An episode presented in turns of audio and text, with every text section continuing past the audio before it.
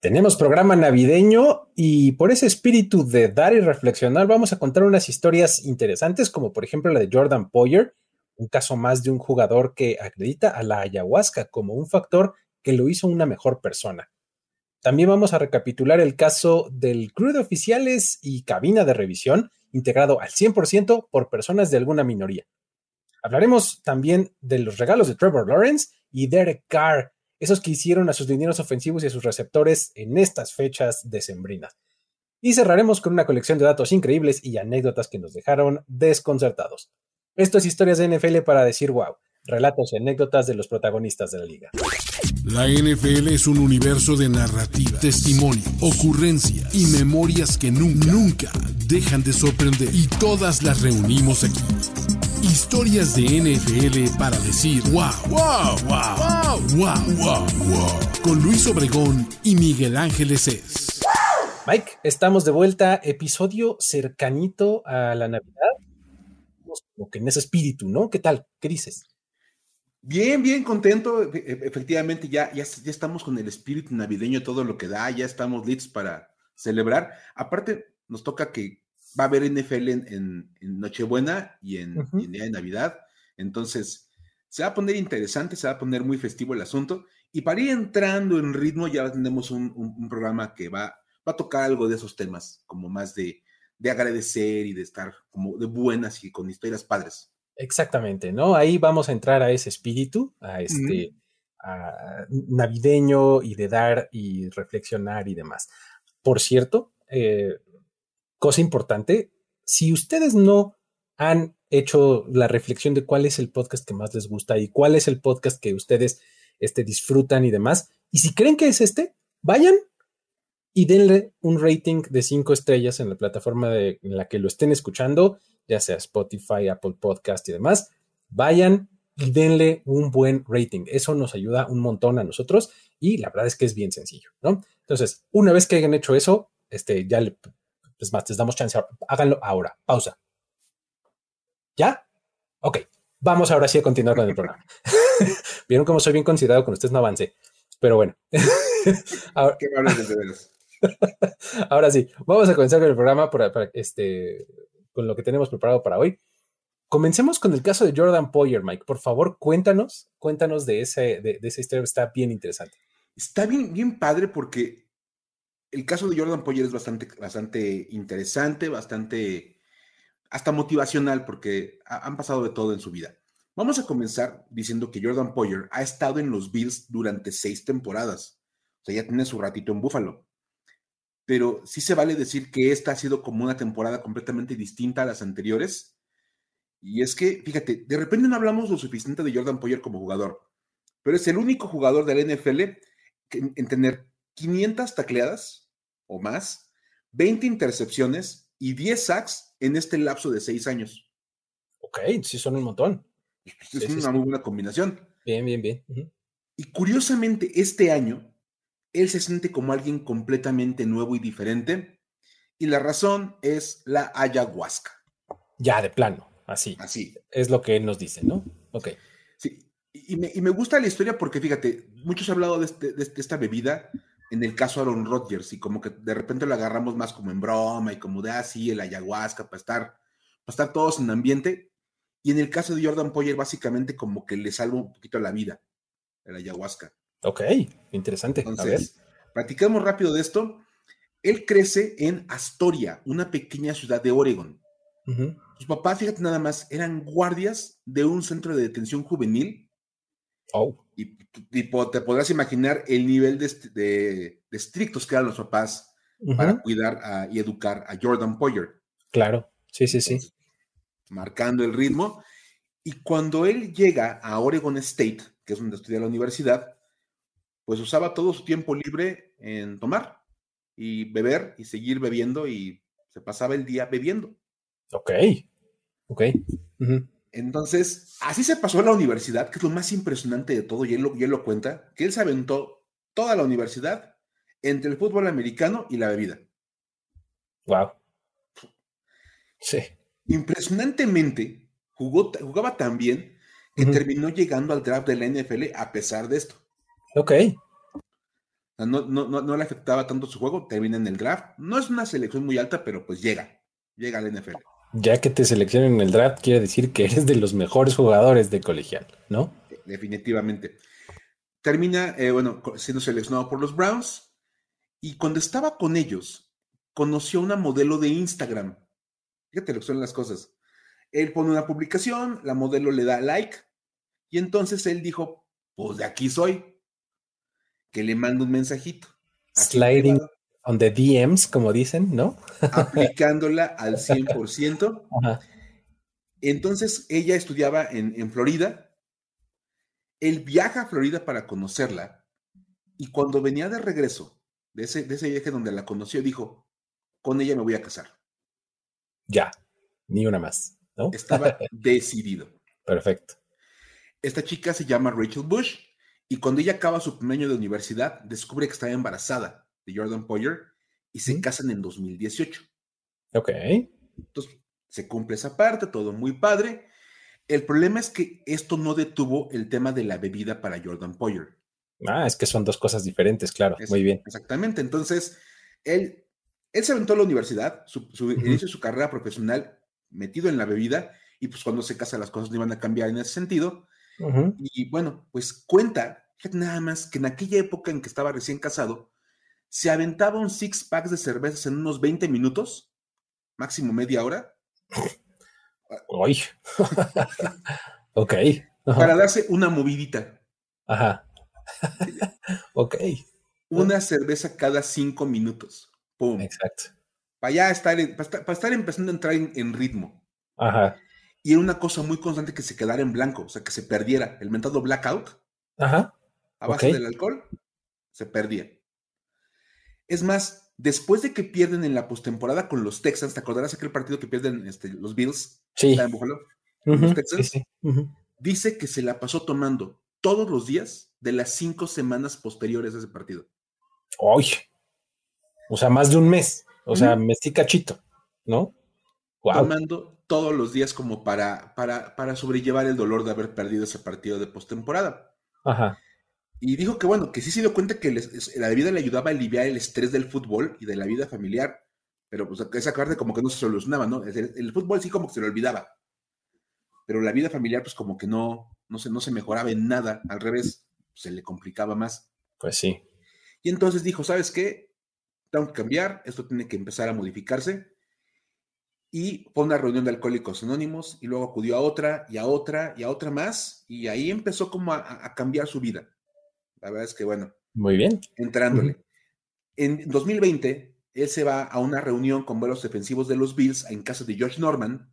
En aquella época jugaba con ellos. Le ponen enfrente un caballito de tequila y lo declina. Dice, no, ¿sabes qué? No, gracias, no tomo. Uf, wow.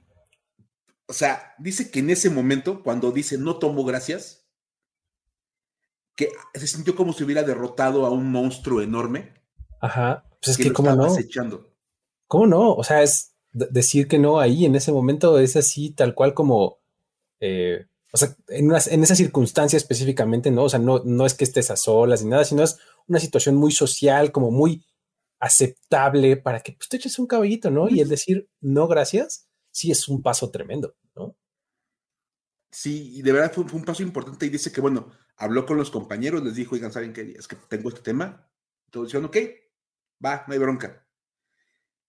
El, problema es que todo este, quitarse el alcohol, no solucionó otro tema para Jordan Poyer, la ansiedad y la depresión.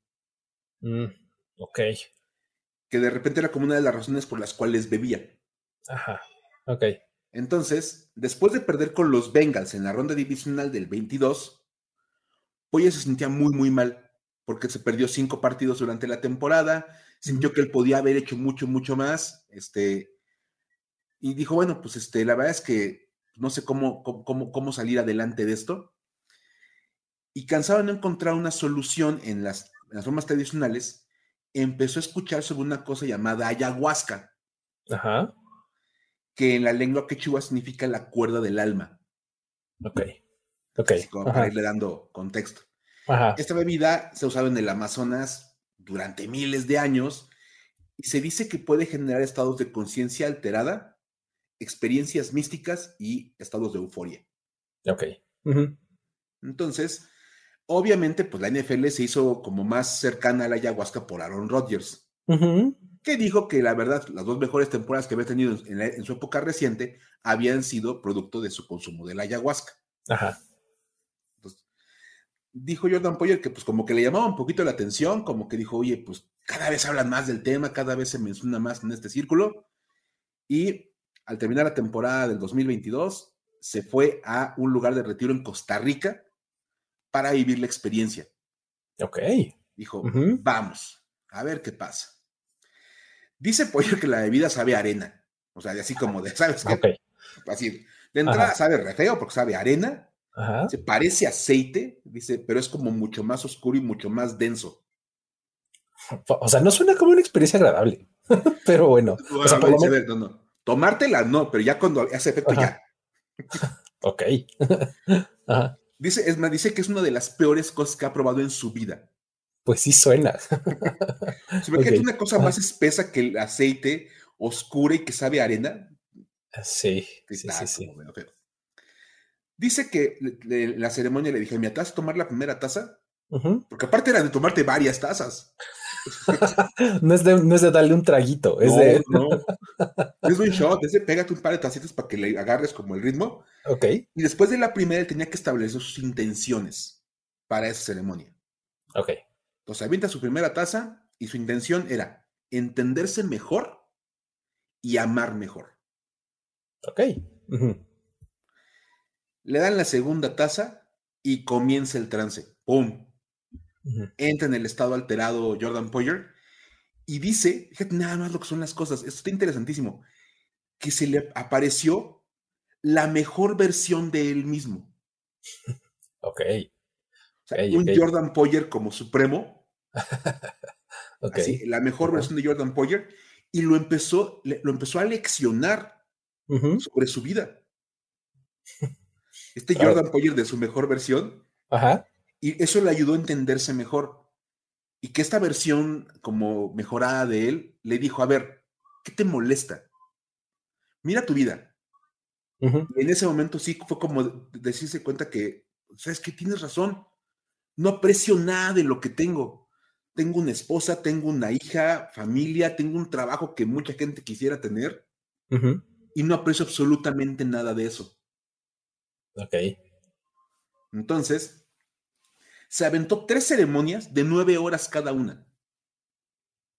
Tres como esta, ok. Tres como esta, platicándose eh, él con su versión mejorada. Nueve horas. O está intenso, ¿no? Está cañoncísimo, o sea. Ajá. Total que cuando regresó ya para los OTAs de los Bills esta pretemporada, Ajá. de entrada llegó con 10 kilos abajo de su peso. Ok porque pues bajó de peso, porque aparte dicen que tienes que tener una dieta especial para poder entrar a las ceremonias. Oh, ok, vaya, vaya. Así como de, pues, llegó bien, bien, bien delgado. Y dice que aunque Aaron Rodgers reclama que esto le ha ayudado a jugar mejor durante su carrera, para él no funcionó así. O sea, él no, él no, siente que esté jugando mejor. Es más, ya no se de tacleadas del equipo y difícilmente lo ves hacer jugadas importantes. Ok.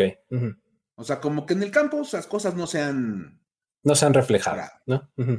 Pero eso sí, él dice que se ha notado que eh, él siente que es un mejor líder. Mm, ok, pues en la forma de relacionarse eh, ha mejorado, ¿no? O sea, pues sí tiene, tiene sentido con todo lo que ha, con todo lo que me has contado ahora, pues, ¿no? Exactamente. Y bueno, este resulta que dice que, bueno, que ahora ya no, ya no se deprime, ya no toma las cosas como con tanta ansiedad, cuando salen mal. Dice que, por ejemplo, él sabía que el universo le iba a poner a prueba. Dijo, ¿sabes qué? No, hombre, ya hice todo mi, camino, ya, ya, cambié. Esto va a presentar una prueba del universo. Y de entrada la defensiva de los Bills ya perdió a Tredavious White, a Matt Milano y a Daquan Jones. sí, pues han ido cayendo uno a uno las estrellas defensivas de los Bills.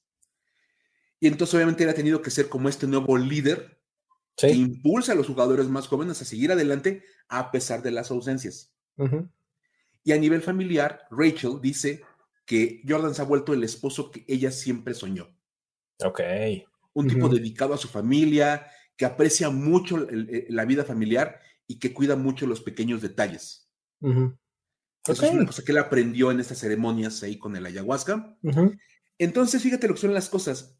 Contrario a lo que, a lo que clamaron Rodgers, el ayahuasca no lo hizo un mejor jugador a Jordan Poyer, pero sí lo hizo un mejor ser humano y un mejor padre de familia. Es que eh, ahí es donde como que podemos matizar un poco, ¿no? O sea, eh, esta es como la experiencia que él mismo cuenta, ¿no? Sí. Y pues Aaron Rodgers cuenta la propia, ¿no? Entonces, ah, tiene mucho que ver con esto de pues cómo todos los cuerpos son diferentes y todas las experiencias son distintas y demás, ¿no? O sea, por eso es que pues vale la pena decir que pues esto no es ninguna apología, ningún uso de ninguna sustancia, simplemente es una experiencia desde cómo la vivió alguien. Y aquí lo puedes ver muy claramente, ¿no? O sea, de, a ver, lo que dice ese señor, pues qué bueno que le funcionó en el campo. A mí no, pero a mí me funcionó en otras cosas, ¿no? A mí me puso muy mal en estas, me puso muy bien en estas otras, ¿no? Y seguramente hay tantas experiencias como personas hay en el mundo, ¿no? Entonces, este, pues es, es una cosa eh, bastante interesante, ¿no? Sí, bastante, bastante interesante. Y fíjate, creo que pues a fin de cuentas, él, simplemente dice, fui, lo experimenté en ese momento y, fue suficiente para mí. Ya con esas tres ceremonias tuve, tuve suficiente, no lo sigue consumiendo, simplemente es, ya me centré, ya, sobre, ya me sobrepuse a un montón de cosas. Imagínate nada más, haber sido alcohólico desde la universidad hasta muy entrada a su carrera profesional, es una cosa que no es fácil de superar.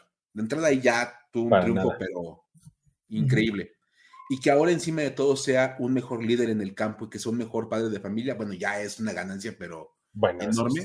Eso, sí está muy bien, súper, súper bien. Es, es, un, es una, va a ser una, buena Navidad definitivamente para la familia Poyer este año. Seguramente que sí, y esperemos que sea lo mejor para él y su familia. Con eso, entonces, vámonos a la que sigue. Vimos un partido entre Raiders y Chargers que ya tiene casi una semana de, cuando ustedes estén escuchando esto, pero eh, digo, independientemente de lo que pasó en el partido, que si 60 puntos y que si no sé cuántos, 63-21 y demás, aquí nos vamos a enfocar en otra cosa porque es realmente eh, histórica. Sí, hubo cositas este, interesantes de datos que me les vamos a contar más adelante, pero vamos a enfocarnos en otra cosa porque eh, este fue el primer partido en la historia en el que todos los integrantes del grupo de oficiales y de la cabina de, de, la, cabina de revisión, perdón, son de minoría racial. Ajá. Ok. O sea, este grupo estuvo dirigido por el referee eh, Ronald Tolbert, ¿no? Y además de ser un grupo que todos los oficiales son afroamericanos, el grupo incluía también a tres mujeres. Entonces, estaba ahí Mia Chaka, ¿no? estuvo en el campo como line judge. Tuvimos a Ah, Artencia, Artencia, sí, Artencia John Ziegler, ¿no? Como oficial de repeticiones, y también a Desiree, o Desiree, como usted lo quiere decir, Abrams, ¿no? Que era el, la asistente de repeticiones, ¿no? Entonces, esto es un grupo pues, bastante eh, particular, ¿no? O sea, que, llama la atención y que tenemos que eh, señalar, ¿no? Por, por, lo raro que es, ¿no? Este, y pues bueno, este grupo de oficiales sirve para enmarcar los esfuerzos que está haciendo la liga por mejorar la inclusión en todos los niveles, ¿eh? O sea, sí. la verdad es que esto está eh, bien interesante que no sea nada más en unos lugares sí y en otros no, sino está haciendo un esfuerzo bastante integral, ¿no? Y pues bueno, la semana pasada la NFL anunció que el 51% del personal de los equipos es de minoría racial y o son mujeres. Entonces, pues por ahí vamos, ¿no? ¿Quiénes son? ¿En qué posiciones están y demás? Es probablemente lo que haya que mejorar, pero bueno, por lo menos estamos, estamos comenzando por algo, ¿no? Este número que ya mencionamos del 51% incluye a cinco presidentes de equipo y nueve gerentes generales. ¿no? Ok, es un número. ya es algo. Interesante. Exactamente. 5 de 32 empieza a, a, pintar cada vez un poquito más, ¿no? Y pues bueno, este grupo de oficiales es un paso más después de que en 2020 tuviéramos al primer grupo de oficiales de minoría racial, aunque en aquella ocasión fue solamente en el terreno de juego. Ok. Aquí ya metimos a los oficiales de repeticiones, ¿no? Sí, ahora sí ya estaban todos los oficiales, tanto los de campo como los de cabina. Exactamente, ¿no? En noviembre de 2020, para el partido entre los Rams y los Buccaneers, el referee Jerome Blogger tuvo un grupo de siete oficiales de color, la primera vez que esto ocurría en la historia, eh, ahí se presentó. Y luego, esto presenta un gran avance, pues considerando que el, bueno, el primer referee afroamericano fue Johnny Greer. Y esto sucedió cuando fue promovido de field judge a referee en 1988. Ok. O sea, 1988 estamos hablando de 68 años después de la primera temporada de NFL. Ok, eso pone muy en contexto las cosas. Exactamente, eso, eso ayuda muchísimo porque decís, bueno, son 68 años después del inicio y ahora, pues del 88 a la fecha, pues, con menos de 40 años, ¿no? El cacho de años, has avanzado al grado que estás avanzando ahorita, que acabamos de mencionar, de los números de representatividad y demás. Entonces, la verdad es que hay, un muy buen avance, ¿no? Definitivo. La primera mujer en ser oficial del NFL llegó en 2019 cuando Sarah Thomas llegó de oficiales, ¿no? Eh, esto 2019, o sea, 99 años después de que se inauguró. ¿No?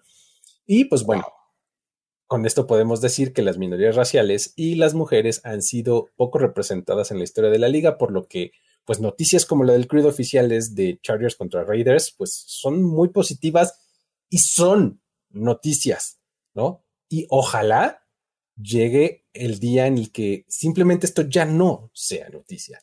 Pero hoy sí que lo son. Hoy la, representación es necesario señalarla y es necesario ponerla eh, enfrente porque pues hay una deuda histórica, ¿no? Entonces, eh, así estuvo este, este partido de los Chargers y los Raiders que nos dejó esta buena historia, ¿no? Me encanta porque como dices, no debería de ser noticia y de verdad mucha gente luego se enoja y dice, es que ¿por qué lo cuentan como si fuera algo relevante cuando realmente es una cosa que se tiene que, lograr? Y pues sí, pero para que se logre tenemos que empezar por avanzar. Exacto, y mencionándolo y señalándolo, como la gente se da cuenta de que es posible. ¿no? Exactamente. Porque, o sea, eh, de verdad es una cosa que muchas veces no entendemos este, de, de cómo uno piensa, piensa, ni siquiera piensa en cosas que le son imposibles, ¿me explico? O sea, ni siquiera te pasan por la mente. Y en el momento de que lo escuchas, de que lo ves y demás, dices, ah, caray, ah, entonces se puede. Y ya, se te abre la mente, ¿no? Sí, y empieza a haber momentos. O sea, decíamos, Sara Thomas es la primera mujer oficial en, en, 2019. Que cuatro años después ya tengas tres mujeres en el club de oficiales, de, ya es, oye, el avance es exponencial. Y que incluso ya haya mujeres en los staffs de coacheo de los equipos. Cuando llegó a ver una era como de, wow, vean, hay una mujer en el staff de coacheo de tal equipo. Ahora ya es como un poquito más normal llegar a encontrarte alguna en, en esto. Y como dices, para que sigamos avanzando y deje de ser noticia, pues hay que empezar por algún lugar que definitivamente va a generar la noticia. Y hay que mencionarlo, exactamente. Ahí está esta buena historia que pues también nos deja buen sabor de boca, yo creo, ¿no? Está, está interesante. Lo más trendy de tu semana NFL está en Trend Zone. Martín del Palacio, Carlos Mauricio Ramírez, Rolando Cantú y Mariano Sinito te acercan a los equipos de la liga a un nivel que jamás has experimentado. El análisis de los temas del momento, la recapitulación de los mejores juegos y las figuras destacadas del fútbol americano profesional están siempre presentes en Trend Zone. Escúchalo en tu plataforma de podcast favorita. Comenzamos el espíritu navideño, Mike. A ver, los corebacks normalmente, eh, pues sabemos que regalan cositas, ¿no? A miembros de su, de su equipo, normalmente a sus linieros ofensivos, eh, etcétera, ¿no? Esto es pues, como un poco una muestra de agradecimiento por cuidarlos, ¿no? Durante la temporada, tratar de evitar de que los defensivos lleguen hasta ellos, ¿no? Pero pues eh, ahora tenemos que poner un poco el foco en eh, dos pequeñitas historias, dos pequeños casos específicos de este año. Vamos a contar, ¿por qué no nos cuentas el caso de Derek Carr y el caso de Trevor Lawrence? Cuéntanos qué hicieron para, para honrar esta tradición. Vamos a platicar, mira, te cuento el de Derek Carr y tú me cuentas el de, el de, Trevor Lawrence, si te parece bien. Venga, venga. Porque está padre. Primero que nada, bueno, como dices, es una tradición. O sea, los corebacks de manera normal le regalan algo a sus dineros porque son sus mejores amigos en el campo, son los que los cuidan. Y Derek Carr dijo la verdad, y sabes qué, yo quiero que mis linieros se mantengan en esa tradición y quiero que sigan citando una maravillosa película, Gorditos y Bonitos. gorditos y bonitos. Recuerden, muchachos, gorditos y bonitos. Y ahí estaban todos los linieros bien listos. bien, bien, bien. y fíjate nada más lo que les dio. Les dio a cada uno de ellos, titulares y suplentes, una parrilla de estas acá, esos grills, ya sabes, acá super padres, ajá, ajá. y una cesta llena de filetes. Imagínate. Nada de que tu cabeza es navideña con frutitas. No, no, no, no, no. Una... Con, el, con el único fruitcake que hay en el mundo. No, no, no. no, no, no. Nada, nada, nada que tu este, botecito de, de, cinco aceitunas. Nada. Exacto. Una, no. latita de, de, sardinas y así, ¿no? Ándale. Un, un, tubito de paté. No, no, no, no, no. Ajá. Esto es una cosa mucho más interesante. Te da la parrilla, el grill así completo, y para que lo estrenes, uh -huh. un arcón lleno de filetes. Imagina, qué delicia. Wow, así de. Hombre, ya, ya, ya. O sea, ella puso la, para la carne asada. Bien, sí, sí, en sí. En casa de cada uno de los dineros. Ajá. Ahora, él dijo, ok, los dineros son importantes, me tienen que cuidar y ellos tienen que mantenerse en forma para esto, pero los que tienen que seguir con el bling bling son mis receptores. Tienen okay. que seguir luciendo. Ajá. Fíjate nada más. Chris Olave y Rahid Shahid, sus dos mejores receptores en la temporada, Ajá. recibieron de parte de Derek Carr cada uno un Rolex. ok. Wow. Ajá. Y Michael Thomas dijo, también va a recibir un regalo, aunque dijo Derek Carr que nada más que lo pueda ver, se lo va a entregar. Ok. No, no, okay. no, han podido coincidir para el regalo. Ok. Ajá. Todos los demás receptores del roster recibieron cadenas de oro. Ok. Bien. Por, por ser los encargados de atrapar los pases de Derek Carr. Así, humildemente los regalos de Derek Carr llegó repartiendo. Dijo, en el intercambio me tocan todos y yo me encargo de entregar a todo el mundo su regalo. Entonces, ya nada más. y ahora platícanos tú cómo anduvo la onda en Jacksonville con, con Trevor Lawrence. También interesante porque, bueno, esto, eh, esta, esta tiene como su, su trasfondo, ¿no? Porque, uh -huh. ¿te acuerdas cuando, cuando se lesionó Trevor Lawrence del tobillo, ¿no? En este partido en de, nocturno y demás, ¿no? Este, en el que incluso parecía que había sido pues, una lesión mucho más fuerte de lo que sí. en realidad terminó siendo, ¿no? Y pues en ese momento hubo un montón de críticas para los Jaguars porque no se llevaron al quarterback franquicia en un carrito normalmente como lo hacen con los lesionados, sino que salió caminando desde el terreno de juego hasta los vestidores, ¿no? O sea, y bueno, todo el cuarto cuarto creo que estaba el partido y de, de, de, seguía caminando Trevor Lawrence hacia, hacia, el vestidor. Sí, como, como medio cojeando, porque además iba medio recargado en dos personas y, y, bueno, le costó todo el trabajo del mundo, ¿no? Y pues bueno, obviamente todo el internet se le fue encima a los Jaguars, ¿dónde están los carritos? Alguien, por favor, ayúdelo, todo eso. Y pues bueno, Trevor Lawrence ¿no? este, pues escuchó todas estas bromas, todas estas, este, todos estos reclamos y decidió darle la vuelta y usarlo en su favor para el regalo. Lawrence se alió con una empresa que se llama Easy Go y les regaló carritos de golf a todos los linieros ofensivos. ¡Qué buena onda! ¡Qué!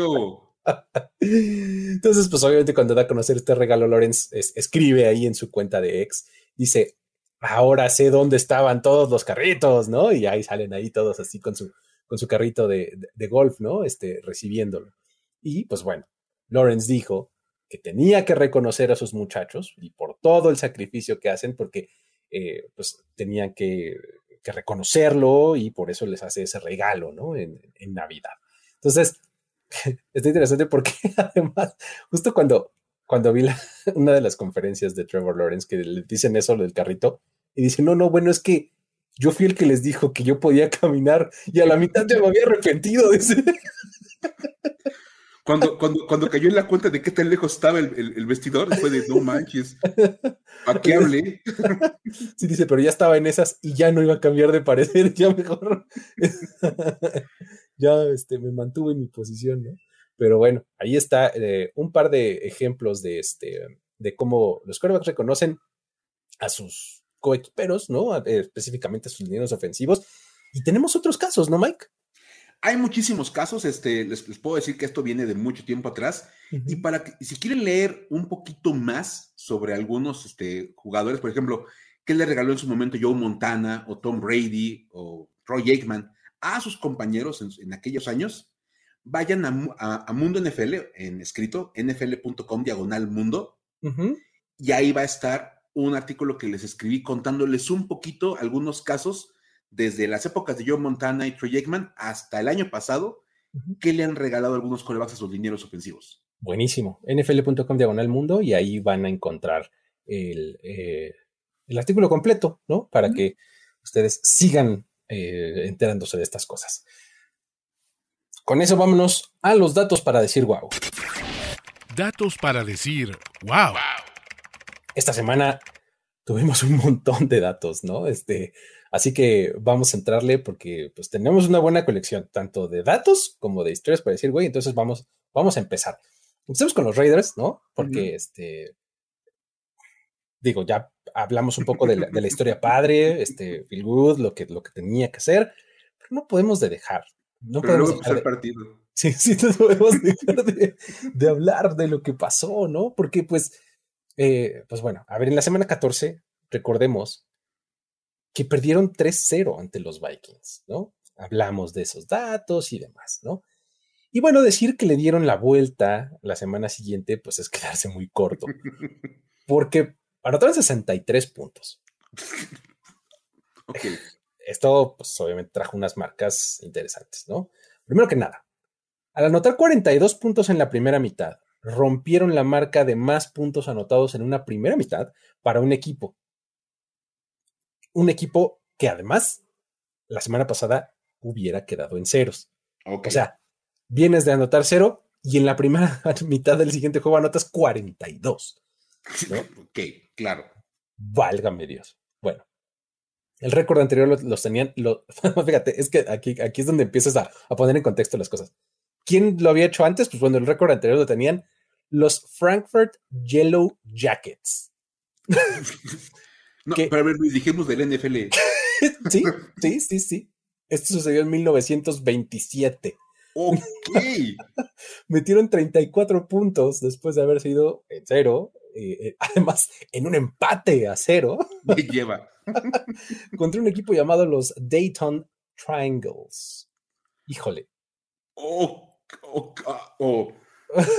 A ver, me encanta porque estábamos en una época tan, tan inicial del fútbol americano que, podías ponerle como mota a tu equipo una figura geométrica una figura geométrica, exactamente. Los triángulos de o que, como cuando dicen, eran, eran épocas más simples. Realmente. Realmente lo eran, ¿no? claro. Muy bien. La primera figura geométrica que tiene área, ¿no? Triángulo, ¿no? Vámonos. Muy bien, ahí está. Y pues bueno, además de eso, los Raiders se volvieron uno de los tres equipos que anotan más de 60 puntos después de ser blanqueados, uniéndose a lo que hicieron los Philadelphia Eagles en 1934. Me lleva. Anotaron 64 a los Cincinnati Reds. Otra vez, Luis, fútbol americano, no béisbol. y a los Akron Pros, ¿no? Dios de mi vida. Metieron 62 puntos a los Urang Indians en 1922. o sea, te digo, ya cuando empiezas a escuchar esos nombres, esas fechas y demás, realmente te das cuenta que estás en territorios verdaderamente históricos, ¿no? Totalmente inexplorados por la mente humana actual, ¿verdad? Ah, así es. Me encanta que hayamos hablado en este programa de los Dayton Triangles. sí, totalmente.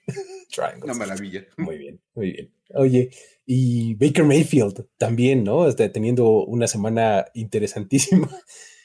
¿Qué clase de show dio Baker Mayfield?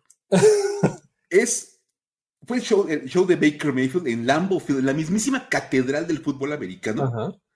Llegó y puso un show verdaderamente impresionante. Sí. Además de que fue una de las grandes sorpresas de la semana, porque hubo varias en la semana de sorpresas, esta fue una de ellas, que los Buccaneers le ganaran a los Packers en el Lambeau. Y esto aventó dos datos muy interesantes.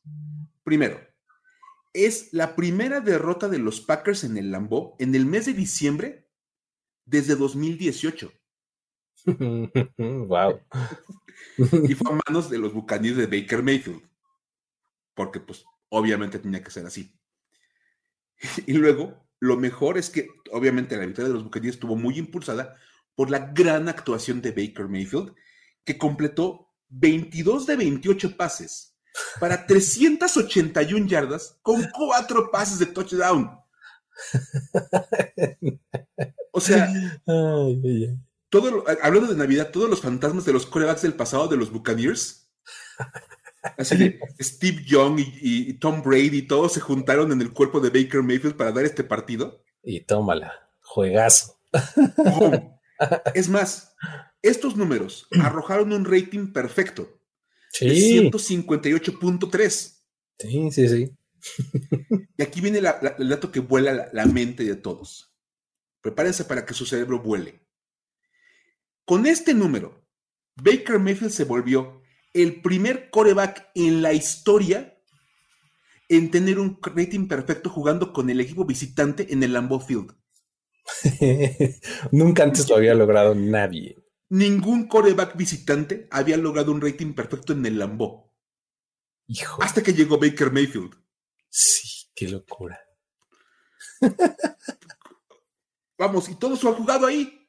Sí, sí, exactamente. el Lambeau Field ha existido desde, no quiero decir siempre, pero desde hace muchísimo, muchísimo tiempo. Pero podemos decir que Johnny Unitas y, y Joe Neymar, todos ellos ya jugaban en la NFL y el Lambeau existía. Sí, sí, sí, exactamente. O sea, y nunca tuvieron un rating perfecto. Nadie. Hasta Tom Brady, Joe Montana, Dan Marino, todos seguramente alguna vez en el Lambo no tuvieron un rating perfecto. Muy bien, está increíble. increíble. Pero bueno, también tenemos un par de los 49ers, porque han sido un equipo de rachas, hay que decirlo, ¿no? Primero ganaron cinco, luego perdieron tres, ahora llevan seis ganados de manera consecutiva. Y lo interesante es que estos últimos seis los han ganado con mucha facilidad. Es más, los Niners son el primer equipo desde los Saints de 2009 en ganar seis partidos consecutivos con una diferencia de al menos 12 puntos en cada encuentro. 12. 12. Exactamente. Wow. Estamos hablando de los Saints de 2009, que por cierto, ganaron el Super Bowl. Son ese equipo de los Saints, ¿no? Y pues bueno, sí, Brock Purdy sigue siendo parte crucial de esto, el quarterback, y él lleva cuatro partidos con cuatro pasos de touchdown y cero intercepciones en la temporada, lo cual lo mantiene como el líder de la liga en partidos con estas dos condiciones. O sea, la verdad es que sí está en rangos tremendos, ¿no? Y para ponerlo en contexto, en segundo lugar están 11 quarterbacks empatados que tienen un partido con cuatro touchdowns y cero intercepciones. Oh, o sea, no hay ningún quarterback que no se llame Brock Purdy que tenga dos juegos de cuatro touchdowns y cero intercepciones. Eso ya no digas cuatro. Ajá. Un segundo. y Brock Purdy tiene cuatro juegos. Exactamente. tiene cuatro veces más juegos que cualquier otro quarterback de la NFL, ¿no? Con, estas características, ¿no? Oye, qué bárbaro, qué bueno es manejando los partidos, qué buen game manager es. Exactamente. No manches, o sea. Dice, dice Cam Newton, ¿no? Que es game manager. Pues, oye, vamos. Maneja también que sale con unas ganancias impresionantes. Oye, está espectacular. Muy bien, ahí está. Eh, del otro lado tenemos a Derrick Henry, y me refiero no necesariamente por el buen desempeño, ¿no? No, aquí estamos, como bien dijiste bien, del otro lado, de la producción. Vamos, cuando hablamos de Derrick Henry, usualmente hablamos de un corredor muy fuerte que golpea a los, a los defensivos, los empuja para ganar yardas, pero ante los Texans, nada de eso pasó, no tuvo nada de suerte. A ver, ahí te van los números de Derrick Henry, como, como, cuando pone la, liga los, el have, Yourself a Day. Ah, claro, sí, sí, sí, sí, sí, have a Day, claro. La gráfica. Ajá. nada más esto. Derrick Henry ante los Texans tuvo 16 acarreos para 9 yardas. y cuatro recepciones para una yarda. ¿Cómo le haces? esa, es la, mejor pregunta. ¿Cómo, lo logras? ¿Cómo recibes cuatro pases y, ganas una yarda? Lo mejor es que si pones en, conjunto los dos datos de tierra y, recepción, Derrick Henry tocó el balón 20 veces y ganó 10 yardas. Sí. Wow. Te avanzaba media yarda por jugada. Por toque, exactamente. Híjole. Entonces, Derrick Henry entró al libro de récords de la NFL como el jugador con la menor cantidad de yardas en un partido en el que toca el balón al menos 20 veces. Wow. o sea, pues sí. nunca nadie que hubiera tenido 20 toques tenía 10 yardas o menos. Sí, pues es que es difícil. o sea, realmente es difícil, ¿no? es que de verdad es casi casi de que te dan el balón te caes. Sí, sí, sí. Y así como que a la siguiente avanzas una yarda y luego te caes otras dos veces. O sea, no sé cómo lo haces, pero lo haces. Sí, o sea, involucra varias, varias jugadas, varios toques de balón en los que pierdas yardas, ¿no? O sea, creo que esa es como la forma más rápida y lógica de conseguirlo, ¿no? De ahí fuera está difícil, pero bueno. Muy cañón. También hay un par de datos de los Dolphins, porque, pues bueno, ellos tuvieron otra victoria impresionante esta semana, derrotando 30 a 0 a los Jets. Y pues bueno, ese triunfo se une a lo hecho por los Dolphins en semanas previas cuando le ganaron a los Commanders por 30 puntos y a los Broncos por 50 puntos. Entonces, eso no es todo, ya que esta es la segunda vez en la historia de los Dolphins que ganan tres partidos en una temporada por al menos 30 puntos de diferencia. en la primera ocasión fue en 1971, ese año en el que vencieron 41-3 a los Patriots. 34-0 a los Bills y 34 3 a los Bears. Madre mía. Entonces, ya había precedente de, una cosa así lograda por este equipo y pues ese año la mala noticia para los Dolphins es que llegaron al Super Bowl pero lo perdieron. Pero luego ganaron los dos siguientes. Claro, fue el año previo a la temporada invicta. Exactamente, 71 llegan contra los Cowboys, lo pierden, 72 empieza esta, la no, bueno, no empieza, sino ya como que se protagoniza la non-name defense, etcétera, y ganan eh, un par de Super Bowls, ¿no? Casualmente, perdieron ese Super Bowl contra los Cowboys, como les decía, contra quienes juegan este fin de semana. Ok, me encanta. Y pues bueno, hablando de ese juego, ahí tenemos otro dato esta será la primera vez en la historia de la NFL en que se van a enfrentar dos equipos que suman 20 o más victorias, donde entre ambos tengan una victoria o menos contra rivales de marca ganadora. Empezaste como muy bien y muy fuerte. Dos rivales de 20 victorias y cerraste como tumbándolos de no suman más que una derrota o menos contra rivales de marca ganadora. Pues sí, o sea, los Cowboys están 10-4, efectivamente, pero tienen marca de 1-3 contra equipos que tienen marca ganadora. Y los Dolphins están igual 10-4, pero ellos están 0-3 contra rivales de marca ganadora. Madre mía. Ah, imagínate eso. Ahora, a ver, e, esto de la marca ganadora y demás, o sea, también hay que ver cuántos juegos por debajo del punto 500 están, ¿no? Porque también hablar de marca ganadora, pues es eso. A lo mejor estás un juego arriba de punto 500 o un juego abajo de punto 500 y la victoria que estos dos equipos consiguieron tal vez influyó para que estén con ese menos de punto 500, ¿no? Sí, claro. O sea, si son muy malos y demás tienen dos victorias o algo así, pues ya no hay cómo justificarlos. Pero si están una o dos derrotas por debajo del punto 500, entonces pues quiere decir que lo que hicieron los Cowboys y los Dolphins en este equipo influyó para que esos equipos tengan esa marca, ¿no? Sí, por supuesto. Pero bueno, muy bien. Ahí está eh, este asunto de los Dolphins. Pero no estoy soportando lo bien que está jugando Joe Flaco, Mike. ¿Qué onda? Ah, es que no es posible que dudemos de un coreback de elite Exacto. como Joe Flaco.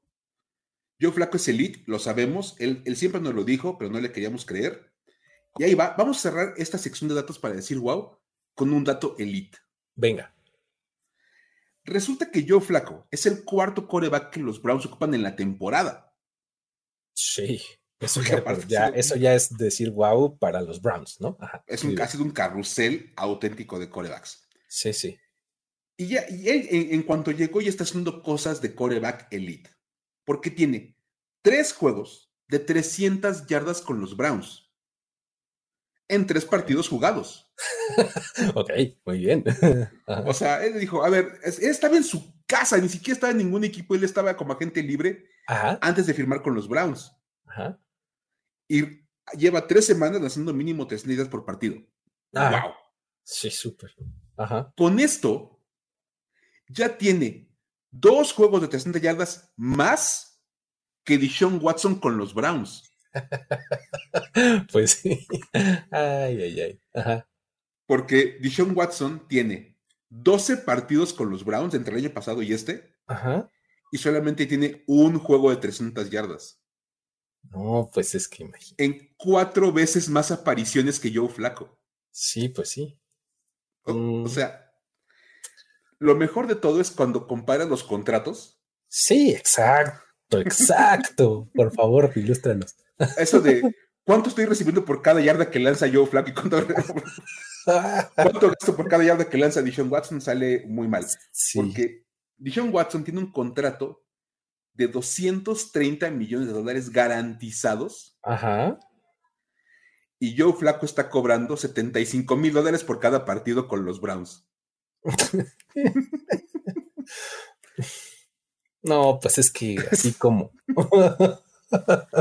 o sea, Joe Flaco ha cobrado un poco más de 200 mil dólares, ¿no? En, este, en estos tres juegos, ¿no?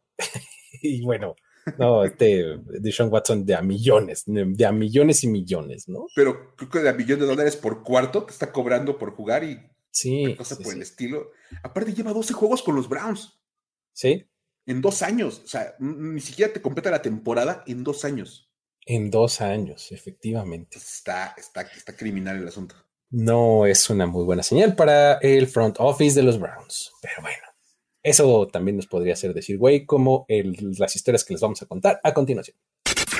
Historias para decir, güey. Los Lions trolearon durísimo a Russell Wilson. Hermoso. Es una de las cosas más maravillosas que, he escuchado en, mi vida como aficionado a NFL, la manera en como el audio de los, de los Lions troleó a, Russell Wilson. Increíble. El sábado por la noche vimos este juego. Los Lions este, encontraron pues, un informe interesante, ¿no? De, meterse con Russell Wilson, el quarterback de los Broncos, que fue eh, el quarterback del equipo visitante en sábado por la noche. Y pues bueno, eh, esto eh, constó de que durante el calentamiento de ambos equipos, el sonido local solamente puso canciones del rapero Future. Future, para los que no lo sepan, estuvo comprometido con Ciara, que es la esposa de Russell Wilson, allá por 2014. O sea, de hecho, Ciara y Future tienen un hijo. no Entonces, inventes. La música de Future duró los 25 minutos que Wilson estuvo calentando. Una vez que se metió al locker, el sonido cambió de artista. no manches.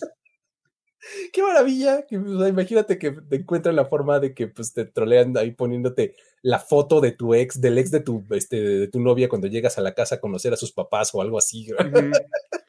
¿No? No manches. O sea, es que sí está, está bien feo porque imagínate, digo, vas a escuchar la música de, ambiente en el estadio. Claro. o, sea, o sea, no hay manera de que no lo escuches. Y que te pongan al ex de tu esposa los 25 minutos del calentamiento, sí está, sí, calienta, definitivamente. Que además es el papá de su hijo, ¿no? O sea, sí, sí, sí. Sí, calienta. ah, maravillosa, maravillosa historia. Ahora, los Panthers también nos dieron razones, ¿no? Para estar en esta Por amor de Dios. A ver, o sea, de entrada la gente no llegó ni con boletos de a dólar.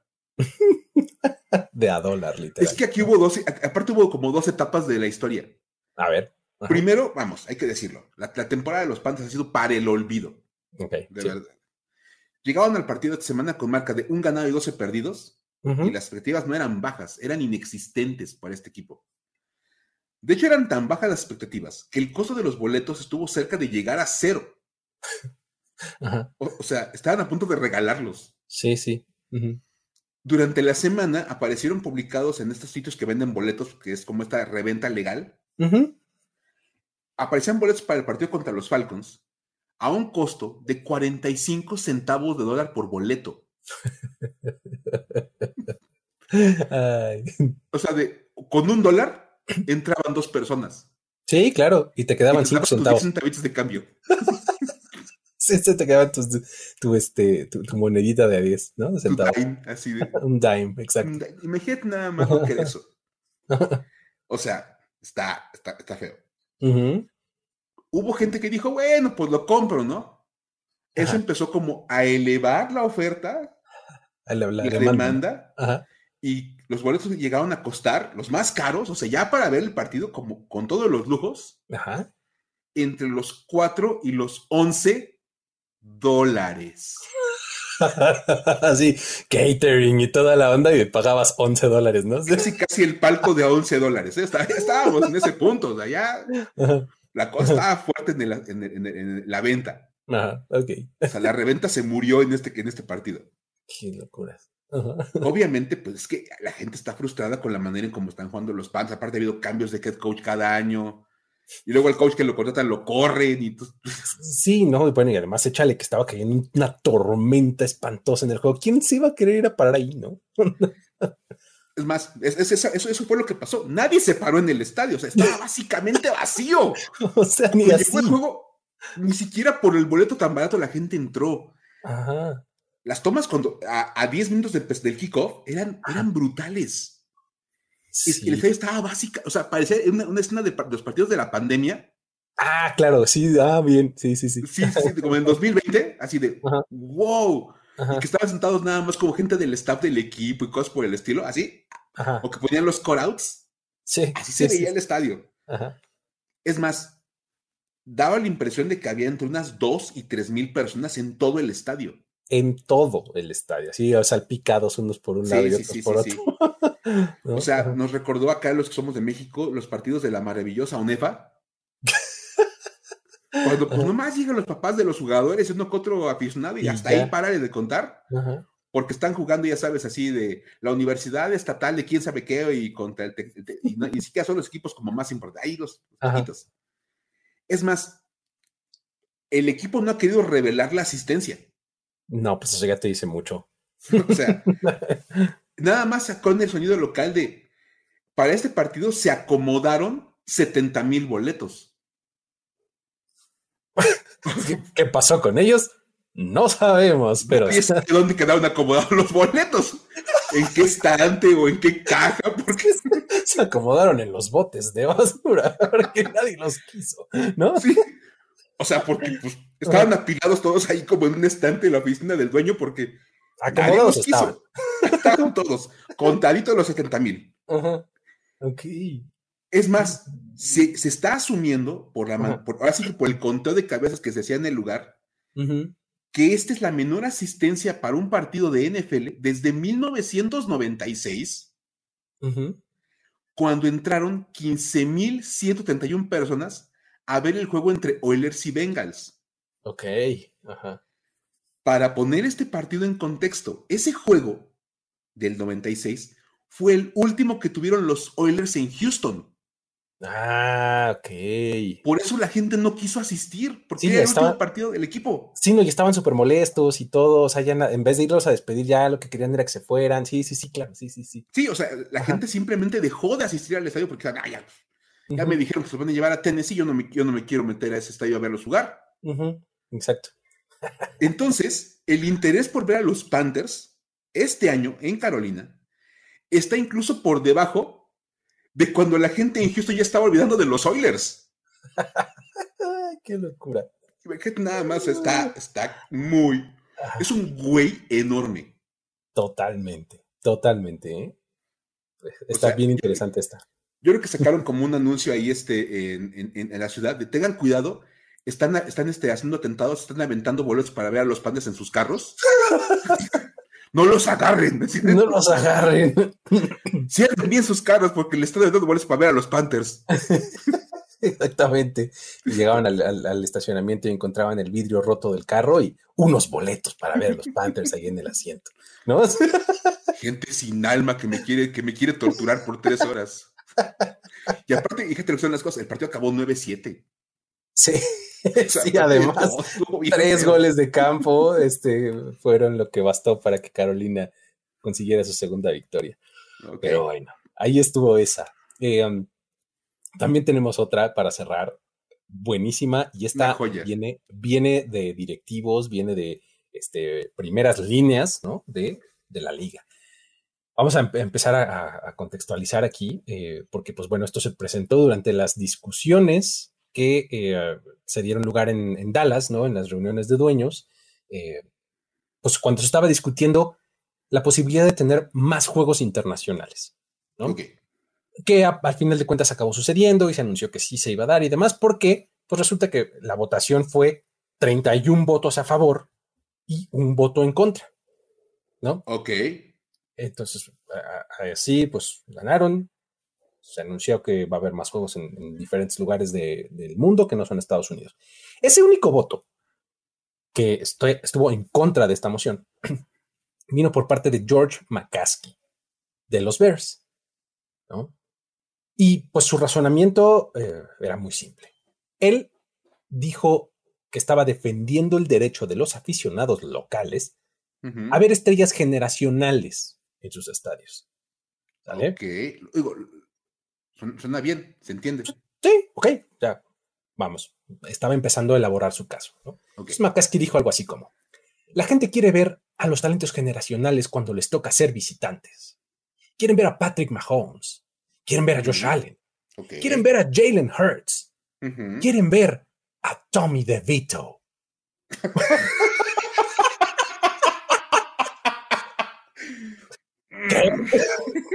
¿Cómo? Imagínate. O sea, el reporte es que ante este último nombre, pues toda la sala explotó en carcajadas. es que te está metiendo en una idea. claro, o sea, dices, ok, si yo soy un aficionado en Chicago. Claro que quiero ver a Mahomes, ¿no? Cuando quiero ver a Mahomes, ¿no? Claro. Pero eso de, ¿va a venir Tommy de Pito? Oye, que tenemos el partido, vamos. No lo veo. no, lo veo pasando. Pues imagínate, o sea, o sea, Macas que es la única persona que tal vez vea en Tommy DeVito un talento generacional, ¿no? Tal vez sea un visionario y los equivocados seamos los demás, ¿no? Pero ahora ya sabemos que pues todos los dueños de la NFL ya tuvieron un momento en donde al unísono todos gritaron, güey, no, no. No, no, es que es increíble, o sea, me encantó. Es que sí es de, güey, o sea, todos así de, güey, no manches, o sea, ibas re bien. Estabas haciendo, un punto. estabas haciendo un buen caso, ¿no? Estabas armando un caso interesante, o sea, de verdad, porque dices, tiene sentido, o sea, de verdad, decir, el aficionado local que paga su boletito cada, cada semana para ver a su equipo, pues quiere ver a las estrellas. Sí. Y tienes el derecho de decir, oye, por ejemplo, imagínate que, no sé, eres igual fan de Chicago y te toca que vayan los Bengals, que difícilmente van a enfrentar a, los Bears. Casi nunca los ves, ¿no? Dices, es mi chance de ver a Joe Burrow. Claro. Lo entiendo. Pero ya cuando se aventó la puntada de meter a Tommy DeVito, ya dejó de ser serio el asunto, dejó, pasó ya a un show. Sí, es que le falló el phrasing, o sea, le falló el cómo acomodar sus ideas. O sea, iba muy bien. Tuvo que haber hecho pausa y luego decir, o a, las o a las estrellas sensación del momento, o algo así, o a los nombres que están causando revuelo en cada semana a semana. Y luego ya avientas a Tommy DeVito, ¿no? Claro, claro. Pero sí, meterlo en la misma caja que Josh Allen, Patrick Mahomes y demás, pues como que no, no funcionó. ay, ay, ay.